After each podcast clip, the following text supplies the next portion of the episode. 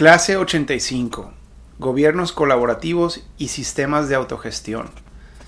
Crear modelos participativos para involucrar y empoderar a la ciudadanía y al sector privado en la toma de decisiones y en el financiamiento de las soluciones acordadas. Bueno, pues continuamos con eh, este análisis sobre nuevos modelos de gobernanza y nuevos sistemas de, de financiamiento y de participación ciudadana alrededor de la filosofía de una ciudad más transparente. Y eso pues nos lleva a pensar en que la ciudad más transparente es aquella donde la ciudadanía autoadministra o autogestiona todas sus, soluciones y donde el gobierno eh, realmente solo se convierte en una herramienta para apoyarles eh, a cada comunidad y a cada familia eh, con las cosas donde pues salga de la capacidad de ellos un tema y eso pues sigue siendo real en, todos los servicios públicos y en mucha de la infraestructura que se necesita para cada barrio. Y pues ya platicamos en, el, eh, en la herramienta anterior, en la clase anterior, desde los presupuestos participativos. Y los presupuestos participativos realmente van a ser una de las herramientas más efectivas en esta filosofía de autogestión, de sistemas de autogestión. Pero debemos irnos más allá, incluso más allá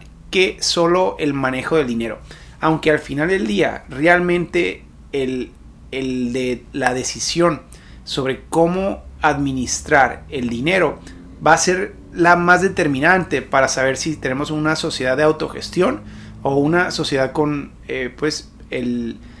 sistema tradicional de top down o, de imposición de, de, decisiones de infraestructura y de mejoramiento urbano o de mejoramiento de barrios. Por eso, pues el dinero, quién maneja el dinero eh, es lo que determina eso. Como dice también la expresión en inglés de put your money where your mouth is, ¿no? es una frase muy común en Estados Unidos que dice, eh, pues pon tu dinero donde, donde está tu boca. Entonces no me digas nada, no me, no me convences de nada si no está el dinero de por medio. Y aquí pues no hay nada más cierto que en el mundo de la participación ciudadana, donde la participación solamente es efectivo si el dinero es lo que se determina en esa participación, que es lo que hacen los presupuestos participativos. Pero en este caso, en el tema de la autogestión, pues nos vamos a ir más allá. Porque el sistema actual que tenemos de gobernanza actual es uno es el mejor que teníamos. Digamos que antes de criticarlo, pues sí, la democracia, ese sistema de electoral, de elecciones, sigue siendo lo mejor que hemos encontrado en la historia del mundo. Es donde tenemos los mejores contrapesos, los mejores controles para asegurar que los gobiernos no se conviertan en gobiernos tiránicos y que de cierta manera respondan a las necesidades de las mayorías y no no eh, predomine el interés de unos cuantos sobre el de todos los demás o a costa de todos los demás. Y pues es más complicado que eso. Obviamente eh, entran todo tipo de, poderes, de influencia, de grupos de interés que meten dinero, movilizan gente, movilizan industrias, eh, hacen negociaciones y sin la verdad entera la ciudadanía incluso hasta puede votar en algo que va en, su, en contra de su propio interés por falta de información. Por eso, pues la filosofía de ciudad transparente va a ser fundamental el transparentar todos los procesos para que esas elecciones cada tres años realmente sí tengan una posibilidad de, incidir eh, en el futuro de la ciudad de, de, la manera que realmente lo quiere la ciudadanía. Pero aún así, ese sistema sigue siendo ya obsoleto, o sea, es el mundo en el que estamos el poder solamente opinar cada tres años, eh, pues evaluando si estamos contentos o no con, con cómo se gobernó nuestra ciudad en esos tres años, eh, ya sea ese alcalde o su propio partido, eh, y tener que esperarnos otra vez tres años para castigarlo o para recompensarlo. Y luego pues estaba también muy limitado porque a lo mejor y solamente nos gustaron unas cosas, pero pues eh, vamos a votar en contra de él por 60% eh, satisfechos, por 70% satisfechos. Entonces, toda esa filosofía electoral eh, no responde a la, al potencial que tenemos en nuestro mundo, donde tenemos ahora un mundo donde las personas se están convirtiendo en los, en los dueños de su propio futuro, a través de todo, a través de tecnologías, a través de industrias nuevas, a, través de eh, eh, gran cantidad de sistemas organizacionales mucho más creativos y más efectivos que esos sistemas top-down históricos, ¿no? Y eso es lo que queremos platicar. Y por eso el tema de los presupuestos participativos pensado a, nivel de barrio para poder asegurar que cada barrio tome eh, cargo, o sea, se haga responsable del futuro de su propio barrio, eh, pues decidiendo en qué quieren que se gaste. Eh, incluso en este nos vamos a ir un paso más allá de decidir con qué tipo de proveedores trabajar, poder tener opciones de diferentes compañías de jardinería y que no sea la única compañía que antes pues era a lo mejor eh, servicios públicos del municipio quienes daban el servicio, a lo mejor poder seleccionar entre diferentes opciones de quién va a hacer limpieza, quién va a, eh, recarpetear nuestro pavimento. Eh, bueno, entran retos de, licitaciones, de contrataciones, porque sigue siendo un recurso público y, eso, pues cada ciudad, cada país va a tener que adecuarlo a sus propias posibilidades legales, eh, en ese sentido. Pero aún así hay mucho que podemos empoderar a cada comunidad, a cada barrio, para, para que se haga este sistema al que nos estamos refiriendo como sistema de autogestión donde ellos son responsables del futuro y del mejoramiento de su propio barrio y también del fracaso de su propio barrio. Y ya no es el alcalde y el alcalde pues va a tener una serie de tareas nuevas, diferentes, para ayudarles a que ellos, o sea, la comunidad, haga un mejor trabajo. Eh, y, pues ahora tenemos que platicar de cuáles son esas herramientas. Entonces, para comenzar, esto significa, yo, yo lo divido a nivel de barrio, realmente cada ciudad puede aprovechar diferentes eh, sistemas organizaciones que ya tiene. Entonces, eh, hay ciudades donde a lo mejor está dividido ya por, por barrios, otras por colonias, que no siempre corresponden. En ocasiones hay varias colonias en un barrio. A lo mejor por fraccionamiento, a lo mejor por cualquier tipo de sistema eh, que, de organización que ya esté preestablecido. Puede ser una buena dinámica de, organización, pero sí tiene que tener un componente geoespacial. O sea, sí tenemos que poder hacer una subdivisión de la ciudad entera para saber exactamente qué área corresponde con esta comunidad a la que vamos a empoderar eh, una por una, ¿no? Eh, entonces, lo primero que vamos a tener que hacer es esa separación y lo segundo es definir los sistemas organizacionales de cada una. Eh, ¿Quién va a representarlos? Porque aunque vamos a eventualmente definir sistemas eh, participativos, macro o masivos de votaciones y cosas así, tenemos que tener cierta representación. Y aquí es donde entran posibilidades muy interesantes. Entonces, nosotros aquí el planteamiento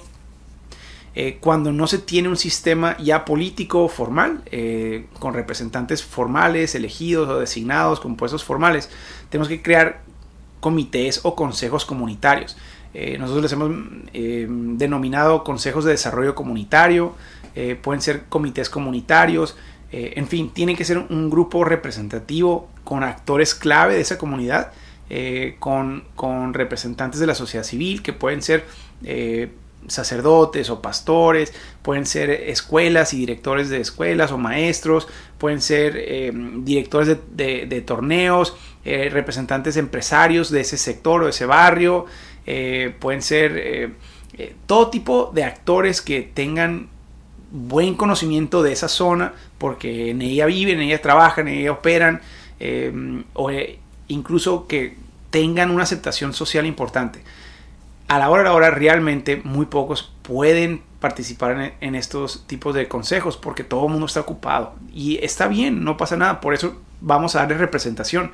para no eh, quitarle eh, horas de su semana a todas estas miles de familias que lo último que tienen es tiempo para, para eh, agregarle a su agenda ya ocupada. pero sí tenemos que encontrar a esas personas que mejor representen su interés y que puedan ganarse la confianza de muchos de ellos eh, y que realmente tengan esa, esa espíritu de vecindad, de vecinos, de, empatía hacia las necesidades locales.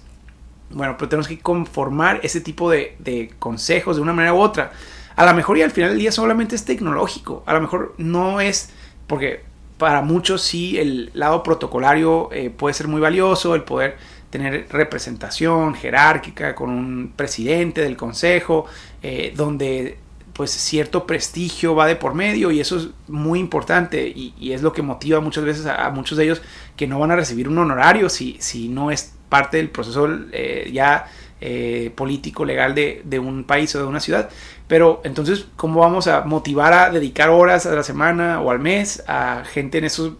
consejos? Eh, con frecuencia puede ser con prestigio, con cierto em, pues, em, acceso a las autoridades, con cierta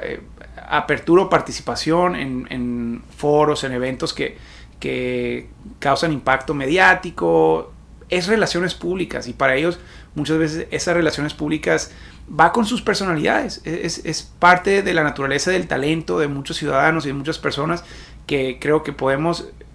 celebrar y, e impulsar porque al final del día van a estar regalando su tiempo para el mejoramiento de la comunidad. Y entonces qué bueno que puedan encontrar algo que les dé satisfacción espiritual y humana eh, en, ese proceso y los protocolos, eh, los consejos formales y las posiciones formales pueden lograr eso muy bien y en ese sentido está bien, es un sistema organizacional importante. Pero para otras comunidades puede ser un consejo completamente digital o tecnológico. Puede ser la creación de un grupo de WhatsApp donde los interesados con reglas muy claras eh, puedan participar y colaborar de alguna manera, eh, puedan coordinar actividades, puedan opinar. En fin, tenemos una gran capacidad de, tecnologías. WhatsApp no me gusta, de hecho creo que voy a aconsejar en contra de él, pero, pero está bien, o sea, busquemos cuáles son las tecnologías que pueden funcionar eh, para aquellos ciudadanos que están dispuestos a participar, si no eh, presencialmente, cuando menos virtualmente, con discusión, con retroalimentación, con ideas. Eh, y la tecnología ya nos abre muchas oportunidades en ese sentido. Pero bueno, una vez que tengamos estos sistemas de participación, barrio por barrio, comunidad por comunidad, lo que sigue, que va a ser importantísimo, son herramientas eh, de asesoría técnica. Entonces, aquí es donde entra la sociedad civil. Una es entonces la estructura territorial de barrio por barrio, pero esta de la que estamos mencionando es donde entran ya organizaciones eh, a nivel ciudad, universidades, colegios de arquitectos, eh, colegios de todo tipo de profesionistas o de, o de expertos en un tema u otro pero incluso muchas veces vamos a tener que empezar a impulsar la creación de ese tipo de organizaciones sociales eh, y de organizaciones eh, profesionales. ¿Por qué? Porque a la hora de la hora vamos a empoderar a las comunidades y las comunidades saben muy bien cuáles, y mejor que nadie, y por eso va a ser muy interesante este mecanismo de participación, cuáles son los problemas de su ciudad, de su barrio y exactamente dónde están. Lo que no saben es cómo se resuelven pueden sacar ideas, pueden adivinar, pueden proponer, pero al final del día necesitan de este acompañamiento técnico profesional para mejorar sus ideas y entender mejor los problemas. Entonces, como hemos dicho, muchas veces el problema de seguridad no es un problema que se va a resolver con policías y eso es lo primero que nos van a pedir, más policías. Pero a lo mejor la solución era un proyecto de acupuntura urbana enseguida de la casa del del pandillero número uno de la, de, la comunidad para expulsarlo hacia otro barrio y que ya no cause problemas en ese barrio. Eso no se le hubiera ocurrido a un vecino que nunca había escuchado nada sobre desarrollo urbano, sobre, sobre mejoramiento urbano. Pero entonces por eso va a ser tan importante que esos consejos o comités comunitarios tengan acceso y tengan un proceso de capacitación constante eh, y, acompañamiento y retroalimentación profesional de organizaciones urbanas de todo tipo que les ayuden a armar, y ese es el objetivo final, número uno, un plan de barrio, un plan de mejoramiento de barrio, un, un inventario de proyectos de transformación o de mejoramiento de su barrio. Eh, que si bien no hay dinero para hacerlos todos el primer año, poder saber cuál es la visión a futuro de un barrio a partir de la orientación de especialistas y de expertos va a ser fundamental. Y para esto no tenemos que inventar la metodología. Ya hemos desarrollado en experimentos maravillosos, unos muy efectivos, otros que no han funcionado. Bueno, podemos ahora ya encontrar sistemas que funcionan eh, y que son maravillosos. El manual tenemos uno que pueden ver de lo que se usa eh, en Japón, pero yo los invito a ver también, estamos publicando ahora una guía eh, de, de, mejoramiento de barrios, de barrios inteligentes, estamos diciendo que hace justamente esto. O sea, toda una metodología de capacitación para, y de diálogo con estos comités de barrio por barrio para ayudarles a a aprender sobre el mejoramiento urbano y para ayudarles a diseñar una visión a futuro de la infraestructura, del espacio público eh, y de los servicios en su propio barrio. Eh, y entonces esto es lo que va a ser fundamental y por eso necesitamos estas organizaciones eh, que pueden ser de la sociedad civil o incluso impulsadas por el mismo municipio. Aquí es donde el trabajo del alcalde, eh, y de muchos de sus trabajos eh, a nivel dirección van a ser importantísimos para poder conformar esta asesoría que le ayude donde estas comunidades no sepan cómo resolverlo solos. Aquí es donde entramos nosotros ahora sí a nivel ciudad, a nivel estado, a nivel sociedad. Pero pues somos solamente una herramienta en el armamento que van a tener estas comunidades de, en su proceso de autogestión. Entonces, una vez que definimos estos inventarios, ahora sí, los mecanismos de presupuestos participativos se convierten mucho más prácticos, porque ahora ya tienen un plan macro para el mejoramiento de su ciudad, lo que van a eh, eventualmente discutir y elegir año con año es cómo priorizarlo y dependiendo del presupuesto, cuáles califican eh, este año o este periodo eh, y qué características le vamos a dar. Porque entonces ahora sí, ya sabemos, porque ya como comunidad definimos que queríamos un gran parque central, una calle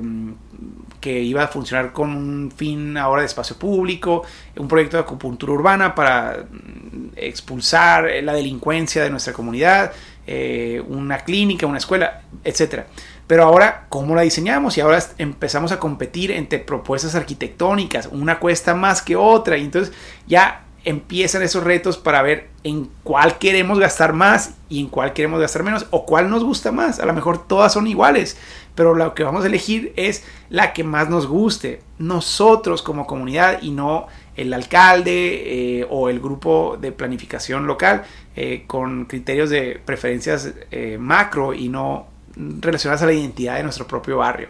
Eh, entonces, ese es el tipo de cosas que ahora podemos empezar a discutir y por eso este tipo de participación ya no es, ya no es participación, ahora es autogestión, porque ya no vamos a ir a un lugar a opinar para que ojalá nos escuchen y podamos ser beneficiados a nivel ciudad, sino que ahora vamos a participar para decidir cómo va a verse el futuro de nuestra comunidad y vamos a estar en una... Eh, guerra o deporte constante, año con año, creando y formando ese futuro visible de nuestro territorio a nivel comunidad. Y eso es maravilloso. Ahora, por último, pues esto puede llegar al nivel de contrataciones barriales. Eh, se complica un poco, pero eso ya funciona en muchos lugares. Eh, en Estados Unidos es común lo vemos mucho con los presupuestos de los Home Owners Associations eh, en comunidades por lo general de clase media, clase alta, ya también en Latinoamérica donde hay una cuota vecinal que se tiene que pagar y hay pues algún sistema de administración del barrio eh, o del fraccionamiento o del, edificio condominal o del condominio. ya, ya lo vemos, entonces no es algo tan diferente a eso, se complica un poco a escala de barrio donde los procesos o, la tenencia pues ya se, se revuelve con lo público, entonces ya no es tan factible desde la perspectiva jurídica eh, hacer estas contrataciones y definir los mecanismos de ingresos. Pero podemos evolucionar hacia allá y hay ciertos elementos que sí podemos hacer, sobre todo en la medida que se madura estos consejos de desarrollo comunitario, eh, eventualmente en, eh, con compañías o con sistemas de autoadministración eh, pues eventualmente van accediendo a presupuestos más formales con ciertos candados y controles, claro, pero para poder mejorar la contratación de muchos de estos servicios que antes teníamos que hacer del gobierno o del municipio. Y entonces vemos que ahora podemos a lo mejor contratar una ruta de recolección de basura un día adicional al mes, eh, que lo necesitábamos por alguna razón u otra o un servicio de recolección diferente, o un servicio de reciclaje, eh, o a lo mejor una compañía de alumbrado público que nos va a cambiar el alumbrado gratis a, cambio de algún tipo de, beneficio de solar, etcétera, ¿no? Entonces, bueno, ya podemos empezar a tomar decisiones de contrataciones, pero de nuevo, esto por la limitante de nuestra regulación y nuestra legislación, eh, va a estar más limitado eh, al principio y en ciertas ciudades que en otros, pero está bien, creo que lo importante aquí es entender la, la propuesta inicial, que es que el objetivo es buscar que cada comunidad, cada barrio se haga cargo de su propio futuro y que no sea el alcalde o el gobierno municipal el responsable de resolver todos los problemas a todos porque no funciona, nunca va a acabar y al final va a terminar em, dándole más a unos que otros, no porque se lo merecen más o porque trabajaron más o porque le esforzaron más o porque lo necesitaban más, sino porque eh, pues es donde se necesitaban más votos en la siguiente elección y eso pues tenía el sistema completamente descompuesto.